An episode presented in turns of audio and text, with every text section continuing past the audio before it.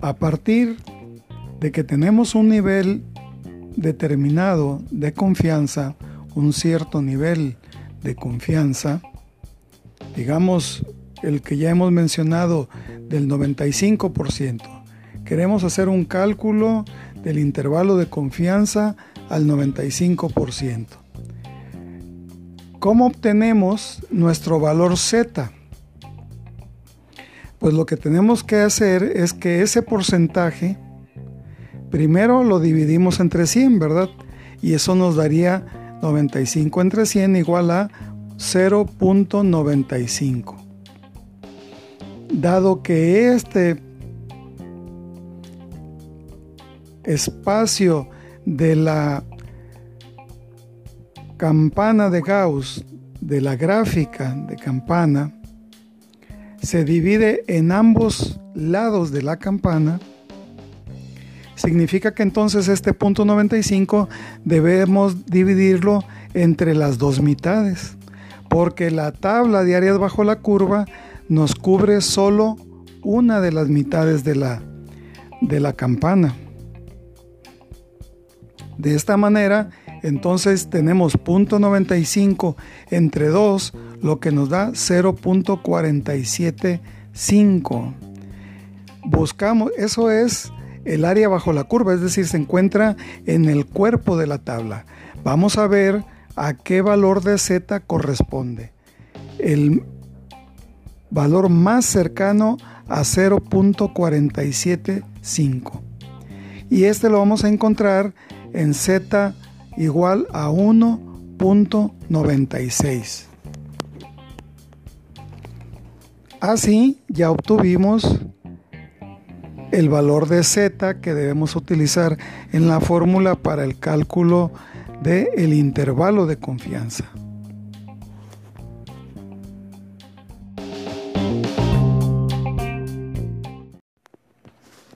Estimados estudiantes, de nuestro capítulo 3 de estimaciones e intervalos de confianza, del material que ya les hice llegar a través de sus cuentas de correo electrónico, em, con referencia al primer apartado de estimaciones puntuales, eh, el concepto que debemos de tener en nuestra mente es que la estimación puntual es suponer un valor para la media, por ejemplo, nos interesa saber en promedio la opinión de una población de turistas respecto de la causa por la cual seleccionan pernoctar en un destino turístico en particular. Entonces, esa es la población de interés y lo que nos atrae es conocer en promedio cuál es la razón por la cual eligen ese lugar.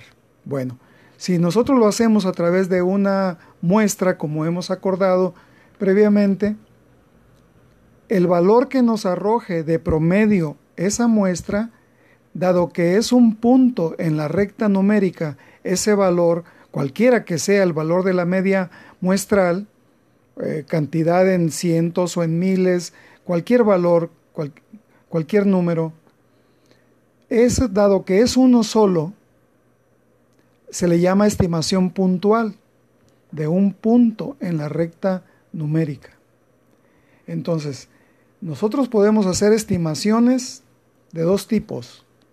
Puntuales, que se refiere a una cantidad en particular, una sola cantidad, 2.500, 50.800, cualquiera, pero una cantidad se le llama estimación puntual. Y si nosotros establecemos un rango de valores para estimar el valor de la, toda la población, de la media, de la desviación estándar, de lo que nos interese calcular. Si lo hacemos a través de un rango de valores de 1 a 1000, por ejemplo, eso será un intervalo de confianza. ¿Y por qué de confianza? Porque ya empezaremos a manejar niveles de confianza. Aquí en los niveles de confianza tenemos dos aspectos que debemos cuidar. Uno, ¿Cómo obtenemos el nivel de confianza? ¿Qué dato de los que ya conocemos nos arroja el nivel de confianza? Bueno, pues ese dato es el valor z, la variable transformada z, que obtenemos a través de las fórmulas que ya conocemos y del uso de la tabla de áreas bajo la curva.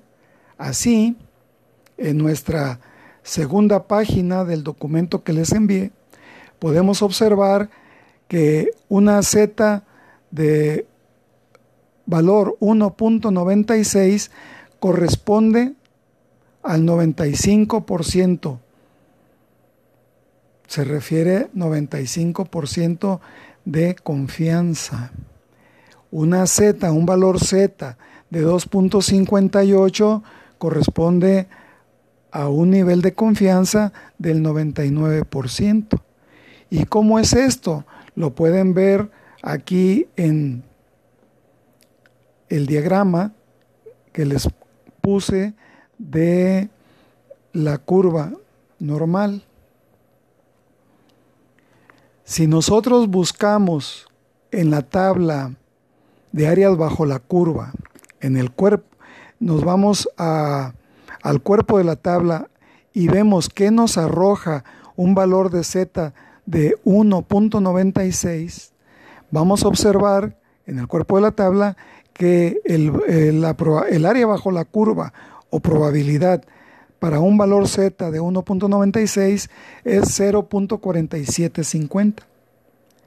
Si este valor lo multiplicamos por 2 porque son esta es apenas la una mitad de la de la curva, entonces ambas mitades Ambos valores están representados en cada una de, de estas mitades, por lo tanto tenemos que multiplicarlo por 2. Al multiplicar .475 por 2 obtenemos .95, que multiplicado por 100 nos da el 95% del nivel de confianza. Lo mismo ocurre si trabajamos con el valor z de 2.58. Vean es cómo se obtienen los niveles de confianza a partir del valor de Z. Lo que Z nos dé, lo buscamos en la tabla y luego lo multiplicamos por 2 y ese es el nivel de confianza. Por favor, practiquen este cálculo. Ahora bien, en la tercera página tenemos el apartado 3.2, intervalo de confianza para la media poblacional para la media de la población, no para ningún otro valor que podamos calcular, como puede ser mediana, moda, media geométrica, media armónica, desviación estándar, eh, típica, etc. No, es específica para la media poblacional. Y tenemos dos aspectos. Uno, cuando conocemos la desviación de la población, o bien no conocemos la desviación de la población, pero es una muestra grande, ya sabemos cuándo se trata de una muestra grande. Entonces tenemos aquí la fórmula que podemos emplear para calcular ese intervalo. Ustedes van a observar que la X testada, la media muestral, después le sigue una combinación de signos de más y de menos. Esto significa que lo que está a la derecha de estos signos, lo que nos arroje el cálculo de z por la división de desviación estándar muestral entre la raíz cuadrada de la muestra, ese valor debemos sumárselo al valor de la media muestral y de forma separada debemos restarlo. Por lo tanto, cuando lo sumamos, tenemos el límite superior del intervalo. Cuando lo restamos, tenemos el límite inferior del intervalo.